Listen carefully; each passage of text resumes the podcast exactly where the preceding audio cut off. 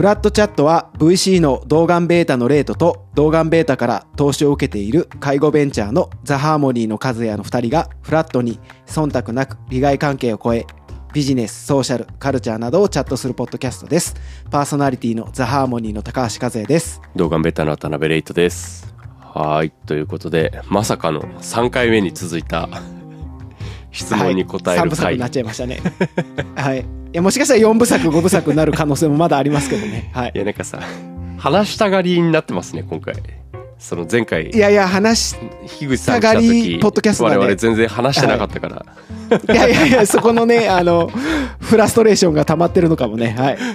はい。ということで、えっ、と、不器用社長さんからいただいてたですね、創業初期の立ち回りについてお聞きしたいです。どんなことを意識していたか、どんな失敗があって、今ならどうするのか、など、ということで、はい。3回目失敗をめちゃ話したいっていうご要望がありましたので。生々しい 要望が僕からありまして。はい。いや、もうせっかくなんで、もう参考事例にしてもらえたらなと思って話そうかなと思いました。うんはい。はいということでどの失敗から話しますか？いや、まずですね、はい失敗で言うと、あのーやっぱキャッシュアウトが怖いんですよね。はいはい。もう目に見えてどんどん減っていっちゃうんで。それいつですか？いやもう創業してからすぐですよ、すぐ。いやすお金すぐ出てっちゃうじゃないですか。特に僕施設やったんで、えー、と改装するお金とか、備品を揃えるお金とか、やっぱ消えていくんですよね、はいそしたらもういつキャッシュアウトするか分かるじゃないですかこのままいくと。そうですね。数字の計画立ててますからね。はい。でまあ立ててなくてもあのーまあ残高が減っていく通帳見れば分かかるんで、う残高見て毎月大体どれぐらいのお金があのなくなってるか分かるので、うん。あこのままいったらなくなるなみたいな感じになっちゃうと思ってて、やっぱその不安を超えれなかったんですよ僕はどうしただからその前回はいあの一緒にあの同級生で、あのはい。はい介護やってた人とをこううちで引き抜いたって言ったらおおかしいですけどあの来てもらったっていう話をしてたと思うんですけど、いやめっちゃ詰めてたんすよ。ああいやなるほどね。はいはい。はい。売り上げ作るためにうんぬんかんぬんうんぬんかんぬんみたいな、うん。超マイクロマネジメントしてて、うんあれは失敗ですねまず最初の。なるほどね。失敗というか反省だと思うんですけどそれは具体的にはどういう失敗につながったんですか？結果として。いやえっともうちょっと赤裸々に話すっはて話す、決めたんで話すんですけどあのやめちゃったんですよね。やっぱそうっすよね。もうそんな環境だと。はい。いやそうですね。で会社の金なくなっていってる、うんお前まあまあ平たく言うとお前どうにかしろって僕からめっちゃ詰められうるん。ってなると、そらやめちゃいますよね。しかもそのね介護の経験はあったけど多分そんなにビジネスの経験はなかったって分かってるのに、激詰めされるみたいな。なるほど。なんで失敗で言うとその激詰めしてたこともそうですけど役割分担ちゃんとできなかったことですかね、なんかこう理想だけで走っちゃった。いや俺たちさみたいな。介護に関わる全ての人ハッピーにするんだからこれぐらいできないとダメだよねっていう正論パンチだけで話を進めてたんで。いやとはいえじゃあ現実的にどっちがどの役割をやるべきかとか話せてたらつ違ったかもしれないですね、うんうんうんうん。具体的にはどうだから今します？売り上げはじゃあ今社長の責任だみたいにするってこと？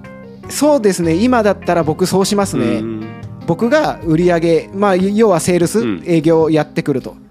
でも中の運営はお願いっていう、うんうん。あの中のその介護の施設を運営するところはお願いってもっとちゃんと役割分担できてたら違ったと思いますね、はい。その時の役割はえーっとスキルによる役割分担では多分ないですよね。役職なのかな？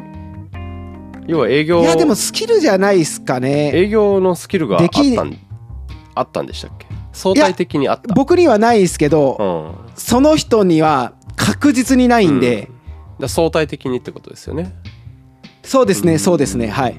なるほどなるほど。でもやっぱこう26、はい。25、6の人がふたあ誘われてやってるわけじゃないですか。そうですね。そしたら多分で僕も仮面まだまだかぶってたと思うんで、うん。む向こうもできないって言えないんですよ。言えな言える空気僕が作れなかったんですよ。なるほどね。いやいややるしかないでしょやれみたいな。うん。そこが多分大きな失敗ですね。まず最初の。なるほどね。心理的安全性と言うは安しだが。そうっすね。心理的安全性だけどなんかぬるくないというそうかですね。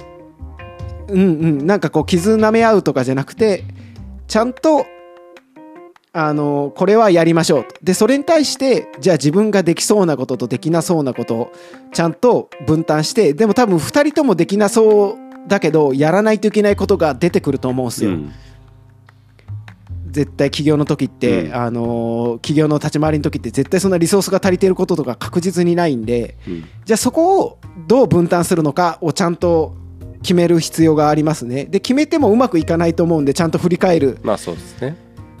はい。振り返ってちゃんともう一回整理するとかが必要だったと思います、はい。今考えると。はい。なるほど。組織としての振り返り反省ですね。個人レベルのタスクに対してじゃなくてでしかもそのキャッシュアウトをすることの不安から激詰めしないっていうメンバーを はい。なるほど。激詰めしない。いやいやししてるつもりないんですけどね。してるつもりその時はなかったんですけど、まあ今考えるとどう考えねても。はい、うん。キャッシュアウトの焦りって相当大きいよなっていうのは僕らも当事者じゃないけれども、うんやっぱり起業家がそのキャッシュアウト前の起業家とそうじゃない時の起業家全然違うなって感じること多いんで。うんうんうん。じあんまり自覚的じゃないんだろうけど相当なものがあるんだろうなと思ってますね。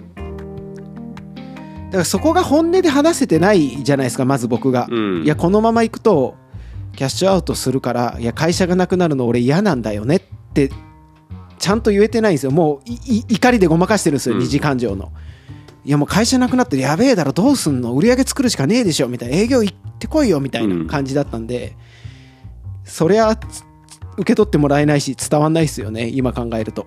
まあね。手痛い失敗、はい、そこがまず失敗ですね、でそれはちゃんと反省できてその後まあ従業員雇うわけじゃないですか。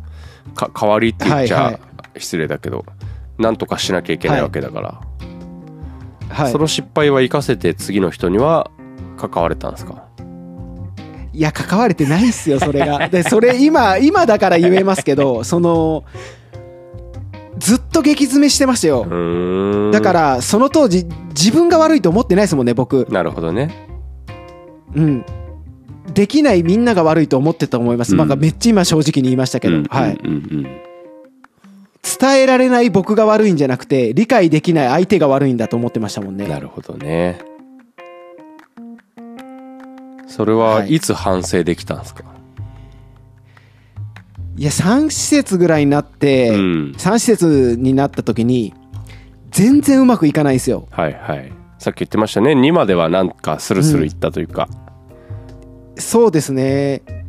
でちょっと話が前後しちゃうんですけど3になった時にハーモニー23年踊り場があるんですよね、伸びてない時期があるんですよ、全く売り上げとかが。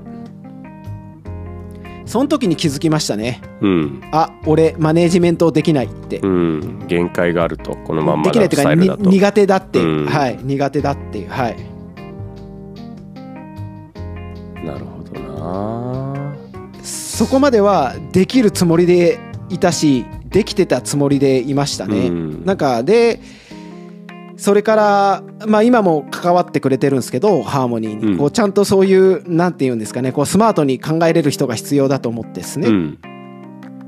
その人にハーモニーに入ってもらって今もいてくれてるんですけど、うんうん。にい言われたことでこうもう忘れられないことがあるんですけどいやあの和也さんみたいな和也さん自分でマネジメントできると思ってませんか？みたいな。うん。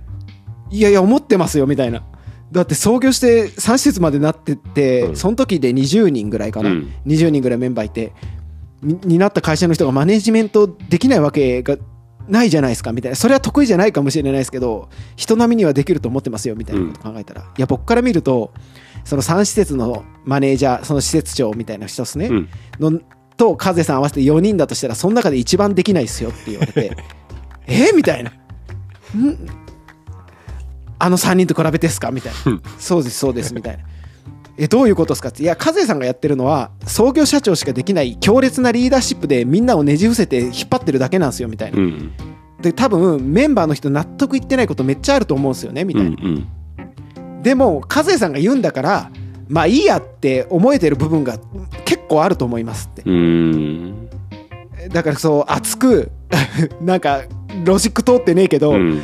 大丈夫だっていう引っ張っていくっていう、うん。その強烈なリーダーシップでみんなをどうにかしてるだけでその通りやれって3人に言ってるじゃないですかって、うん。そんなのできるわけないと思いませんって言われた時にだからみんなマネジメントできないんですよって。和也さんがマネジメントって何か教えれずに創業社長しかできないみんなの引っ張り方をその3人に教えてるからそんなのできるわけないですよねって言われた時にうん。もうその通りだと思いましたね。はい。なるほどねちょうど僕らが出会ったのもそれぐらいの頃ですよね。3施設で。あそうそれぐらいの頃です。それぐらいいの頃です。そうです。おど踊り場の頃です。な,、なので15年2015年から18年ぐらいじゃないですかね、はい。そそれもあってなんかそういう外に出てき始めたんですか？経営を相談できる人を増やそうみたいなたまたま？そうなんでしょうね。いやどうなんだろうと思って。いやたまいやなんかその時になんその時ぐらいですかね。やっと2014年とかまあまあその15年とかはっきり覚えてないですけど13年とかまあ創業して12年ぐらいしてうん。して、そのエクイティうん。なんか VC とかのことを知るんですよ、うん。あそういう仕組みがあるんだみたいなで単純に面白そうだと思ったんですよね、うん。であの福岡のそのスタートアップの社長にいきなり電話して会ってほしいって言って会いに行きましたもんね。なるほどね、うん。はいはい。でそういうところからじゃないですかね。でだんだんこう相談とかして、いやいやすこういうことした方がいいんじゃないみたいな感じで、はい。なるほどね。まあそれで2017年に出会ってますもんね我々で一旦反省が終わった後そうですね。そうですそうです。反反省ま真っ最中模索中じゃないですか。まあ今も模索中ですけど、うん。はい。いやだから結構印象的だったのがその頃いろんなイベントに社員の方も連れてこられてたじゃないですか、はいはいはいはいはい。でこの人がまあこういう役割ですマネジメントしてくれててみたいな紹介を受けて、はいはい。あすげえなんかちゃんと組織化してんだなっていう印象を僕は受けてたんですよ。当時から。はいはいはいでちょうどなんかその振り返った結あの組織化に果そう向けていうことをやってた頃だったんでしょうね、今思い返そうです。頑張ろうと組織化をしようとしてた頃ですね、うんうんうんうんはい。なるほどね。なんかでもそれ時でう言うと、その反省点で言えば組織化も僕があの時やっとくべきでしたね。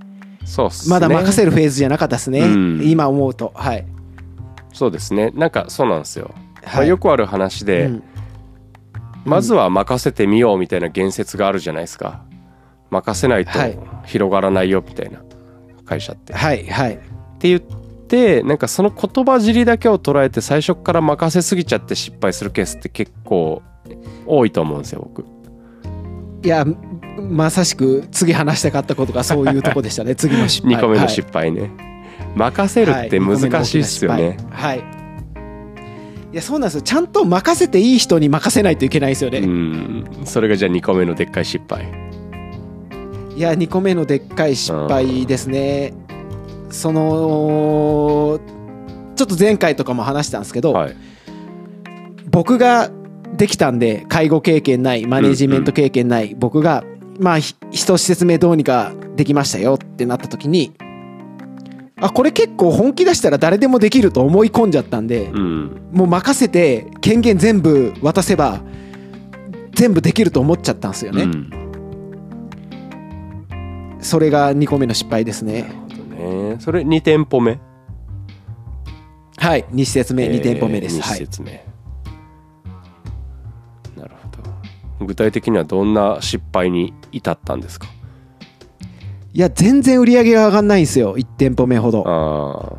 立ち上がりが遅いと。で、はい、立ち上がりが遅いにもかかわらず最初にその2店舗目出す計画の時に書いてた事業計画を修正することなく売り上げは上がってないのに採用だけは進めるわけですよ僕が。最悪のパターンですね。いやそうそうっす。で気づいた時にはもう本当あの僕銀行行くの嫌でしたもんね。通帳見るのが嫌で。もう本当にあのーキャッシュアウトぐらいになりましたもんね。はい。うーん。でそれを解決キャッシュの面で解決したのは結局創業者が気合い入れてまた営業回るみたいなので解決したんですか？そうですねそれとあのお金を借りてきたっていう、はああ借りれたんですね。素晴らしい。い、いやでもあの銀行からは借りれなかったんで。おーなるほど。はい。あのー あの別にサラ金とかとか借りてないですよ。あのーそういう危危ないところから借りてないですけど。はいまああんまりいい借り方じゃないやり方で借りたわけですね。いいいい借り借り方じゃない。言い方で借りてきて、であのー売り上げ上げて速攻返したみたいな感じですね、はい。いや大事ですね。いやで分かってたんですよその時に。どうすればいいかっていうのは。はいはいはいはい。あのとにかくひメンバーいっぱいいるんで。うん。いやこれもう3施設目出すしかないって。であああのーなるほど。で結構営業頑張って上がってきた時だったんでこの2施設だけじゃこここのこの売り上げにしかならないってなるんでですね。あの施設なんで定員があるんで、はい。で結構要望が来てたんですよ。紹介したいけどもうあの曜日紹介できないじゃない？埋まってるじゃない？高橋君のところみたいなこと言われてて、うんう空いてたら紹介したい人こんなにいるんだよね？みたいな声があったんで。いやこれもう3施設目出すしかねえ？みたいな、うん。採用もできてるしみたいな。えソースも人もいるしみたいな。だからそのあのー売り上げと人の人件費は出ないけどちょっと家賃とか備品代は出てくるけども3施設目だからミニマムにやる方法とか分かってるんですよね、うん。だからほとんどまあまあそんな大きな出費なく3施設目3施設目でやることでもうなんていうんですかねウェイティングリストじゃないけどもしこの人紹介したいっていう人が結構いるぞって分かってるんですよね、うん。でもその時ってその瞬間のえー、と PL とキャッシュフローは良くないわけですよ。ね。23か月後に確実にここまでになるって言われてるんですけどその2施設目で結構失敗してて、うん。その長い間赤字だったんであの銀行融資はしてくれないけどここでお金借りてきて出すしかない。うん。出せば解決するって分かってたんでそういう、あのー借り方をして3施設目を出してうん。っていうとこですね、はい。なるほどね。でもさっき言ったように3施設目の踊り場期間もあるしなかなかそうっから3施設目出したら今度はマネジメントのことに向き合わざるを得なくなったっていうとこですね。なるほど。だからまあ振り返ってみると客観的に見ると、はい、力技で何とかしちゃったがゆえにはい、ちゃんと反省ができてなかったんでしょうねなぜそれが起こったのかとか組織として何が問題だったのか、何をやめるべきで何は継続すべきなのかっていう反省ができないまんま、でも力技でなんとか解決できちゃったからはい。反省する機会がないまんま拡大が一定までいったがやっぱり壁は越えられない状態が3年続いちゃったってことですねかなって思いました。そうですね。いやだからすやっぱそこをしかもあの反省してないつもりがないですもんね。反省してるつもりでいましたからね。そ,、こが一番の問題ですよね。だと思うんですよ。で今だったらそれ反省できるじゃないですか、うん。できてるわけじゃないですか。いやわかんねえ自信ね今反省して反省して失敗だって振り返れてるわけだから、はいはい。はいいやーそうなんですよね。だから周りと,、えー、と外部からと自分とのギャップがありましたよね。その3施設目まで1年に1個出してるんで、うん。周りからはうわすげえ頑張ってるみたいな。うん。言われてるけど内面は全然そんなわけじゃないですよね。今の感じだったんで。よね。だからちゃんと振り返れてないはその通りだと思います。力技で、うん。でそこがいいとこでもあり悪いとこなんかストレングスでもありあのウィークポイントでもあると思うんですよ、うん。だからそこをちゃんと整理今みたいにレートみたいにしてくれる人を最初から一緒にやってればもっと違っただろうなと思うんですよ。力技でどうにかしないといけない場面もいっぱいあると思うんですよね。うん、そう思います、うん、ただ全部それでいいわけじゃないんでそこをちゃんとできてなかったのが今のハーモニーの負の遺産になってるんで、うん多分両立するじゃないですか。力技でとりあえず急場をしのぐと、急場をしのいだ後に、ところであれってっていう反省をするのって別に相反しないというか二項対立でもないと思うんですよ。いやそうですね。でもなんか解決できちゃうと反省うん。改めてしないっていう問題があるなとは思っていていやいやその通りです。できたからいいじゃんよ。うな問題ずっと起こりますもんね、うそうそうそうそう、でも似たような問題やっぱ起こるから、うん。うんそれがまあ停滞の3年にもしかしたら直接的なつながってたのかもしれないですよね。いやそうっすね。なんか今その話を聞いてて思い出したんですけどそのはい。店舗でいうと3施設目で泊まってたけど、はい。僕が多分はい。初めて会った頃って、あのはい。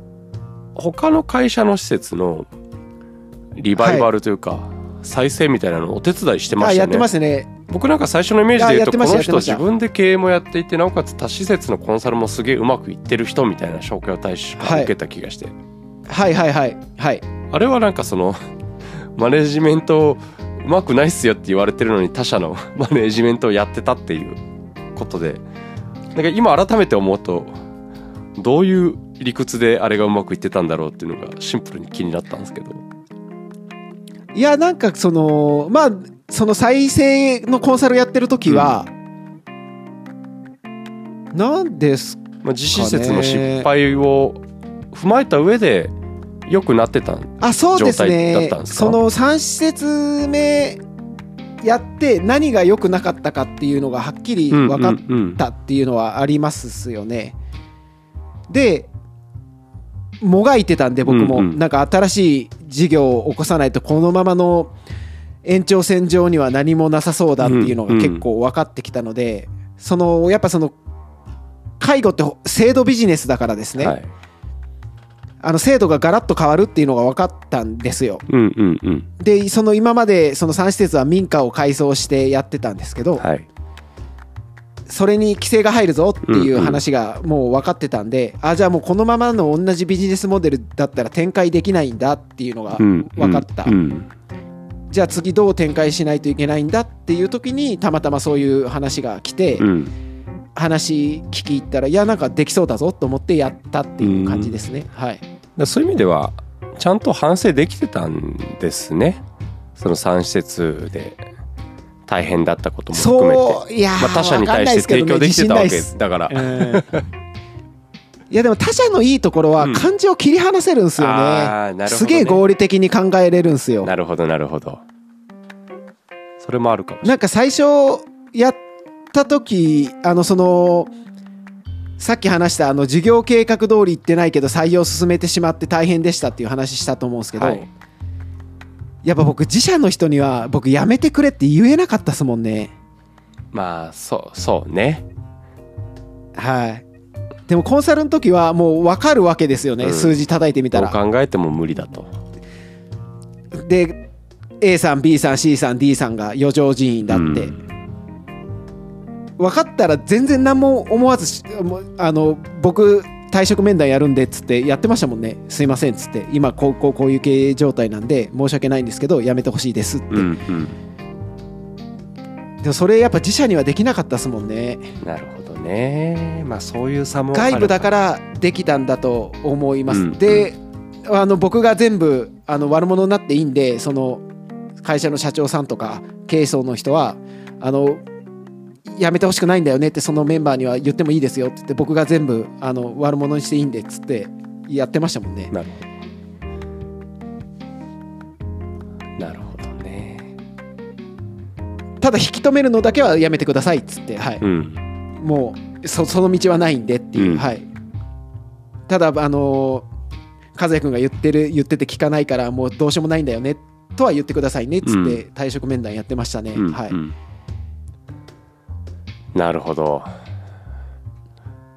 2個目の大きな失敗はマネージメント。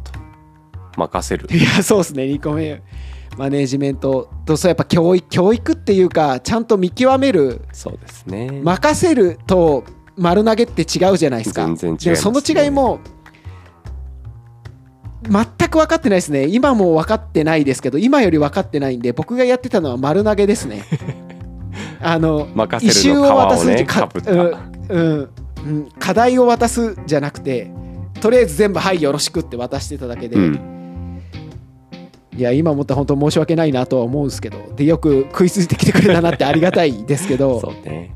うん、そうですね。そこですね、うん。大きな失敗。はい。じゃあ今戻るとしたらちゃんとイシューにした状態で渡すとそうですね。だから最初の時と一緒ですよね。何ができて何ができなくてっていうのをちゃんと本音で話します、うん。何がやりたくて何やりたくて、うん。うんじゃあ僕ここ持つねとか。じゃあ僕はここをやるからここお願いっていうのを、うん。ちゃんとこう整理してやって振り返れる状態にしておかないと全部任せて全部うまくいってね。じゃあじゃあどうすんだみたいな。また詰めるみたいにやっちゃってたんではい。うんうんなるほど。いやすげえ当たり前のこと言ってますね今。いやでも。当たり前のこと言ってるんですけど当事者になるとやっぱ分かんなかったんですようんねうんうんううん。んいやでもそうですよね。結局なんか鉄橋知り己を知ればじゃないけどはいはい。市場のこととかビジネスモデルのことって今の起業家めちゃくちゃ勤勉なんで調べるじゃないですか、はい。で詳しいなって思うこと。しかもネットに転がってますもんね、うん。ちょっと調べたら分かりますもんね。そう。はい、そうなんだけど結局己を知るの部分がやっぱりまだだちょっと弱いなっていうのがそういう失敗につながるんだろうなっていうのを今話聞いてて思いましたね。敵を知るだけじゃ多分そうですね。ダメで。うん。己を知るまでいかなきゃいけなくて。あのことわざって実はあれなんですよ。続きがあって、はい。敵を知らずして己を知れば一生一分け数はい。が次の句にあって。はいはいはい。敵も自分も知らなかったら戦うたびに負けるっていうはい。はいはい。のがあるんですけど、あれ確かそれそ孫子っすよね。孫子かな？違いましたっけ？孫子のはいはいはいはい。孫子の標本だったような気もするけど。はいはい。要は2分目は敵を知らずで己を知ってればまあ分けにはいけるよっていうのでより重要なのはまあ敵よりも己を知ることみたいなそういうニュアンスを僕は受け取っていて。こはいれ民主じゃないいんですよね。じゃあ敵を知って己を知らなければどうなんだっていうのが書いてないんで。はいはいはい。ああなるほど一証言抜けてるんですけど。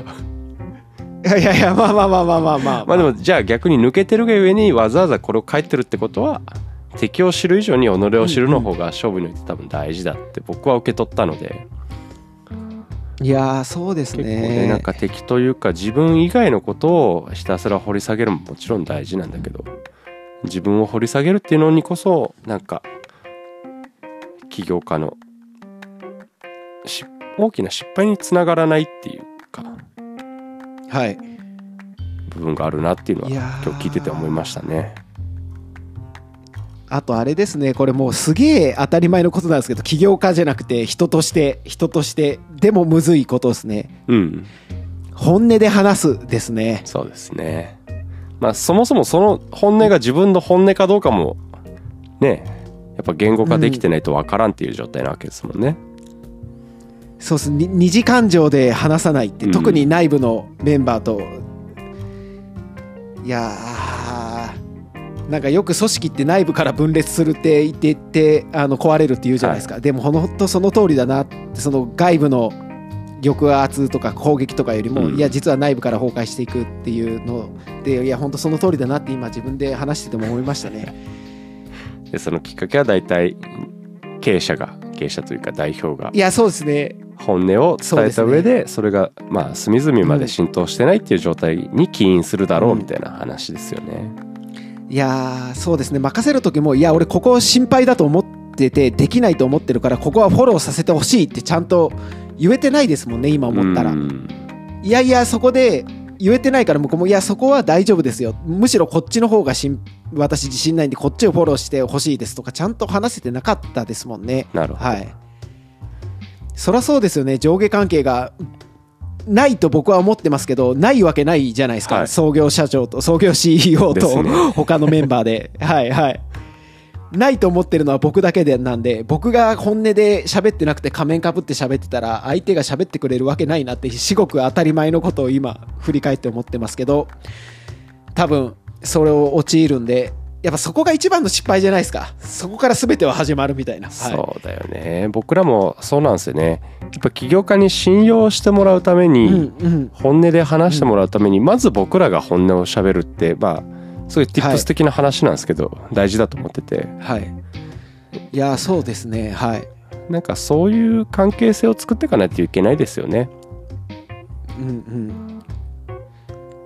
で、そうですね。で、なんか、ほん、なんか、緊急事態の時とか、危機的な時はもうこうするって意思決定していいと思うんですよね。うん、で、それをちゃんと話せるかどうかって、本音で話すしかないじゃないですか。今、こうこうこうなってて、こうだから、もう、この3ヶ月だけは、これをやるうん、でそこがちゃんと解決できたらちゃんと理想に戻そうとかいうとこも、本音で話さず僕の場合やべえこのまま行くとキャッシュアウトするから売り上げ上げるしかねえもう売り上げ上げるぞやるやれみたいな感じだったんで、はい、難しい。難しいけどやっぱうんそうですね。はい。まとめますとなんかこのまとめはい前もしたな、いやいやい経や営者がちゃんと本音で話す。何回目か分かんないけどいや言ったなと思いながらいや言ってもだって僕本音で話せてないなって振り返りますもんね今まさにできてないよねみたいなうん話を前回したような気がするんで、今もやっぱ思いますもんね今日ミーティングでやべえ俺ちょっとなんか上っ面で話しちゃったなとか本音で話せなかったなって。あるよね。いやだからやっぱちゃんとそこですかね。うん。まとめますと本音で話そはい。うスタンスを取るな仮面をかぶるなっていういやいやいやめっちゃ怖いんですけどね。めっちゃ怖いけどめっちゃ怖いんだよ最低限社長がやることかなと僕は思ってます、そこはい、ということで不器用な社長さん、うん、そういうの不器用かもしれないけど不器いや用なりにねそうですね。やっていかないといけないですね。やってくしかいやむしろやらなくてもいいですかね。わかんないですけど。いやわなんかねなんかこれ塩梅も難しくて頼りない感じになってもダメじゃないですか。その本音をなんか僕つまびらかにした結果 こいつちゃんと自分で考えてんのかみたいに。いやーいやだからそこですよね。なんか頼りない自分でもそこを受け入れれるかどうかだと思うんですよね、うん。なんか頼れる社長じゃないといけないって僕結構思い込みだと思ってるんで。ああなるほどね。け結構周りのメンバーそう思ってないみたいな。うんいや別に頼りにしてねえっすみたいな。あのある部分においてはですよ、実は別にそんなとこどうでもいいのにそうあらなければならないって結構自分で自己暗示しちゃってるんでなるほど。ちゃんと、うん、任せるっていうかその手放すとこはもうお願いってちゃんと言わないといけないなってぼ僕の場合ですね。この不器用社長はさんはどうどうか分かんないですけどはい。思いますね。はい。確かにね。頼りがある状態じゃなきゃダメって思ってるのもあんまり良くないね。良くなかったっす。いやそうなんですよ。反省いやします。そういや僕の場合はですね。いやいやいやいや。はい。はいということでそうですね。なんか3はい。回話したけど、はい。い、い回になりましたね、いやいい回になったかどうなんですかね。わかんないですけど僕は楽しかったですけど、うんなんかなんでこれ良かったかどうかは本当あの良かったです。悪かったですだけでもいいんであのポストしてくれたら嬉しいですね。はい、はい。ぜひフレンズの皆さんよろしくお願いいたします、フレンズのはい。ありがとうございます。はいフラットチャットを聞いてくれてありがとうございます。会のそう質問などは概要欄の Google フォームもしくは「ハッシュタグフラットチャット」でポストをお願いします。なんか今回のエピソード良かった悪かっただけでもいいんで一言だけでもあのポストしてくれたら僕らとても喜ぶのでぜひよろしくお願いします。フラットチャットはひらがなでフラットカタカナでチャットです。ではまた次回。バイバイ。ありがとうございました。